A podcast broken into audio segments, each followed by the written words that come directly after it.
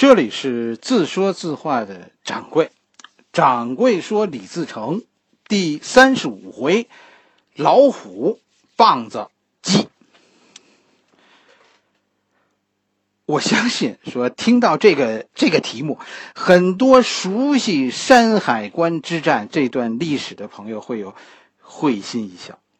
哎，我们这一回就就讲讲李自成的山海关之战。什么，呃，闯王在山海关的失败会是，呃，老虎、棒子和鸡呢？在山海关呢，其实是三派势力，甭管谁是老虎，谁是棒子，谁是鸡，反正李自成、多尔衮、吴三桂，哎，他们就是这样相互克制的三方。那大体上顺序啊，就是李自成比吴三桂厉害。吴三桂有办法对付多尔衮，而多尔衮真的就是李自成的天敌。老虎、棒子、鸡，鸡捉棒子，棒子打老虎，老虎吃鸡。为什么这么说呢？这是这三拨人啊，他们十几年、几十年战争打出来的结果。哎，咱们先看这吴三桂吧。吴三桂啊，这时候占据山海关，他要是不投降。是吧？史书中都认为说，多尔衮这个时候拿他没办法。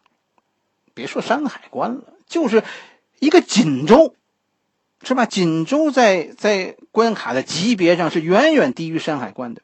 锦州满清皇太极都只能够靠围困解决问题，攻不上去。清军呐，他们强项是骑兵，善于野战，是吧？但是这种这种攻城战。他们一直都找不着感觉，所以吴三桂有办法对付多尔衮。明朝在东北大体上就是这样靠城池，靠城池啊对付满清的。虽然说跟大家说说，如果假以时日，啊，清军如果掌握了这种步兵战术，再加以系统的训练，是吧？招收更多的汉人从军，其实明军呐这种窝在家里的办法呀是必败的。这是以后，但是就就眼前来说，崇祯十七年这个时候，多尔衮拿吴三桂是一点辙都没有。只要吴三桂不投连不投降，不断粮，他的三万精兵对于多尔衮那就叫铜墙铁壁，是吧？拿脑袋撞墙，你穿多厚的盔甲也没用，刀急马快，无非是死得更早。这就是吴三桂。吴三桂胜多尔衮，吴三桂和和李自成比呢？都说李自成是乌合之众，但是这一路我就问大家一句话：你觉得山海关比开封如何？李自成和明军是吧？打了十七年了，真的啊，咱们不能说李自成算是名将，真的算不上。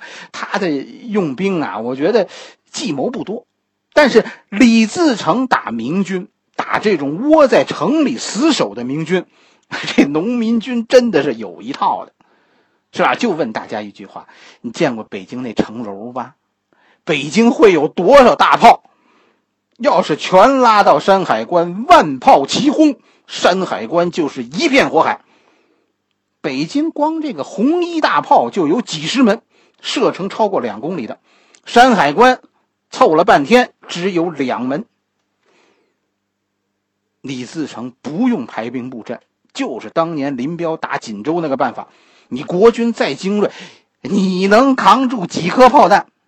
是吧？说你们五个人一把卡宾枪，我用大炮跟你交流。所以所谓的关宁铁骑，在红衣大炮面前，以这种城市攻防战，真的是没用。你看明白了吧？李自成其实是有战胜吴三桂的把握的，但是，但是李自成如果打清军呢？那个时候的大炮啊，不是咱们现在的野战炮，是吧？大炮那个时候都是要要预先固定的。你见过军事博物馆里的那个古炮吧？炮口大概只左右啊，只能转五到十度。你你知道清军从哪个方向来？你预先把大炮埋在哪儿？清军是骑兵，他们的战法就是对付步兵的。吴三桂是躲在城里，是吧？多尔衮、吴三桂躲在城里，多尔衮拿他没辙。李自成是蹲在城下呀，那真的不是多尔衮的对手，是吧？李自成不是多尔衮骑兵的对手，这就是山海关前边的老虎梆子鸡。李自成是以己之短攻敌之长，典型的送死。李自成要是死守北京，多尔衮未必能取胜。但是战役发生在山海关下，那那胜负就就没有悬念了。李自成明白不明白呢？李自成啊，糊涂了。作为一个赌徒，李自成赢崇祯这一把呀，是是赢的太大了，是吧？以至于认为，真的认为天命所归了。忘了给自己啊留下翻牌的翻盘的本钱了。一个赌徒，一个最基本的思想就是，给自己留点为了以后翻盘。确实，我跟大家说，如果啊，咱们穿越回崇祯十七年，虽然说李自成在陕西闹这个翻天地覆，但是说李自成能攻破北京，我觉得没人信。崇祯没有离开北京，这也是一个重要原因，是吧？三个骰子，李自成压三个一点儿，居然啊，最后他赢了。所以李自成最后连自己都相信了，这老天让我赢的，以至于无所畏惧，昏了头了。这种仗都敢打，这叫骄兵必败。历史把这个战胜的机会最后给了满清。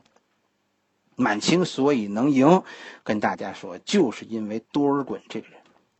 多尔衮是闻风而动，一点都不犹豫。老天给个机会，多尔衮就在地上等着呢，一下子就抓住了。从后来的历史看，只要多尔衮犹豫三天，三天呐，三天就足够改变中国以后四百年的历史。要是多尔衮犹豫三天，可能面对的就将是进攻山海关还是进攻北京的选择。一旦闯王攻破山海关，多尔衮打不进来；同样打北京，多尔衮也不一定能得手。多尔衮赢就赢在了时间上，最终形成了老虎加棒子打鸡的这个局面。这场战役，我觉得没什么可讲，讲什么呢？是吧？李自成来到山海关，预计四天夺关。第一天的外围战打得还算顺利，可是当天夜里清军就赶来了。北京到山海关和沈阳到山海关的距离差不多，实际上就是说，李自成出北京的时候，清军就出动了。换句话来说，李自成进攻北京的时候，还不是进攻山海关呢。李自成进攻北京的时候，清军就已经完成了总动员。甚至动员了朝鲜、蒙古以及整个东北的各种军事力量，准备进攻大明。不是吴三桂投降，清军才捡了便宜，不是这样，是清军早有准备，早有预谋，就盯着你们，你们明朝内乱呢。是清军的大兵压境，迫使动摇中的吴三桂做出最后的选择。这和那个陈圆圆的传说呀，呃，关系不大啊。这场战役的本身没有任何的悬念，农民军和清军作战，战力上就吃着亏呢。大炮现在都对着城墙呢，根本就没用。步兵要挡住骑兵，要么你有攻势，要么你人数上有五比一的优势，是吧？还得还得说你有准备。你事前呢有有训练，而且还得有相当多的这种与骑有有这种与骑兵作战经验的老兵。可是李自成有吗？一样也没有，是吧？农民军，你看此前经历的这种高强度的肉搏战，尤其是面对骑兵的冲锋的时候的这种这种坚定的防守，这样的战役其实不多。坚城之下，是吧？李自成的部队仓促应战，而且清军的骑兵人数和李自成的步兵加骑兵几乎相当，那真的就是一场打不胜也跑不了了。这一战，李自成的陕西军的精锐全军覆没，其实这这不奇怪，是吧？后来的统计呢是说，满清在进攻李自成的时候，山海关一战投入了八万兵力。以后一个月，清军加上清军的盟军，是吧？一共大概有二十万到三十万人入关。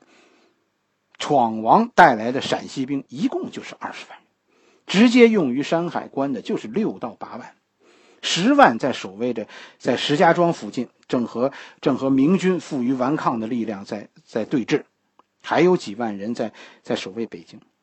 山海关战役以后，清军是穷追不舍。根本就不给李自成喘息的机会。现在你再看李自成当年分兵两路的这个妙棋，突然就变成坏棋。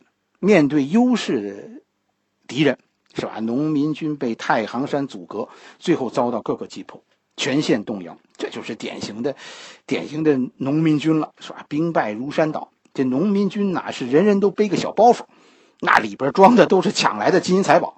一看势头不对，那 掉头就跑了。农民军一旦士气崩溃，就算完了。确实，李自成啊，跟大家说，李自成迎崇祯呐是有是有套路的。你就看这个李自成的分兵两路，这当年迎崇祯的时候是是很有用的。哎，这个李自成这赌徒啊，其实这赌博的技巧啊，还是真的挺高的。分分兵两路。就是这么一个一个决定因素，先在河北动手，威震京畿，是吧？吸引朝廷的注意，然后呢，然后是突击太原，一战得手，整个山西最后望风而降，把崇祯困在了北京。哎，这一切叫声东击西。但是在打赢了崇祯以后，河北仍然处在苦战中，是吧？就是说，起义军的力量就是这样。他并没有对崇祯并没有绝对的优势，崇祯是在还有百万大军的情况下被李自成攻破北京，被迫自杀的。这就这就这就是一个，咱们上一回也讲了，这是一个很矛盾的事情。李自成是在军事上取得了巨大成功，但是在政治上彻底失败了。但是，但是他在政治上失败了。其实恰恰就是因为在军事上的成功，一次次军事上的冒险，一次次侥幸闯关。让李自成忽视了什么是国家的根本，国家的事儿真的不能说玩的就是心跳，是吧？国家的事情必须靠一点一滴的经营，靠赢得人心，靠靠发展生产，靠靠经济，是吧？靠强大的经济实力压垮敌人，拖垮敌人。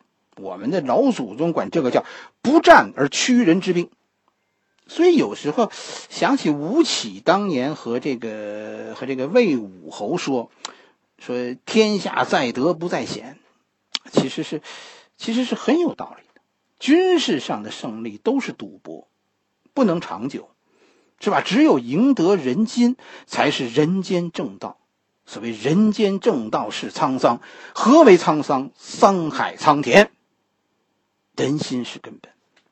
是吧？我希望大家能够能够更清楚的、更深刻的认清李自成得天下的人心问题。一个赌徒是是不可能赢得天下的，靠喊口号，这个这个骗不了人太久。关键还在于怎么做，是吧？哎，掌柜认为李自成从来没有赢得过人心，他所说的一切都是蒙人，都是骗人的。他的土地政策，他的税收政策都是假的，他没有给他的臣民带来富足，他有给他的他的陕西兵一个安稳的家吗？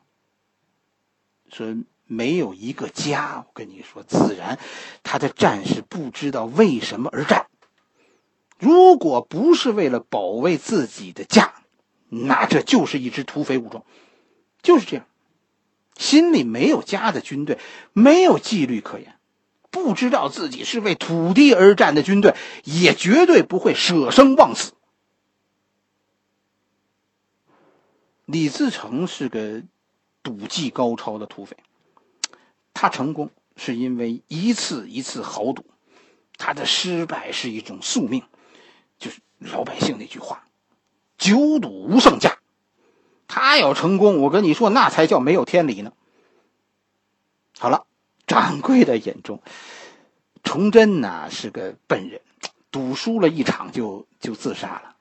李自成啊是个狂徒，最终输光了一切，真的不能怨老天不公。至于多尔衮呢，我们我们以后讲，这也是一个赌徒，但是真的似乎老天爷呀在这件事情上有点有点偏向大清，啊，不是说让大清赢得了山海关之战，不是，老天爷偏向大清啊，是在这样的一个关键时刻。啊他让引领大清的这个赌徒突然一命呜呼，真的，这才是大清朝的运气。运气这个东西啊，是宿命，不服，心里真的是不服。但是啊，现实就是不服不成啊。与之相比，我跟你说，与与这个便宜相比，在山海关打败李自成，不过是一个坑。好了，我们今天的故事就讲到这里，下一回我们继续。欢迎大家加掌柜的微信公众号“掌柜说历史”，汉语拼音的全拼。掌柜写的《西游一百零八将》正在那里连载。记住，我们是有自己思想的一群人，请为掌柜喝彩，为独立的思考鼓掌。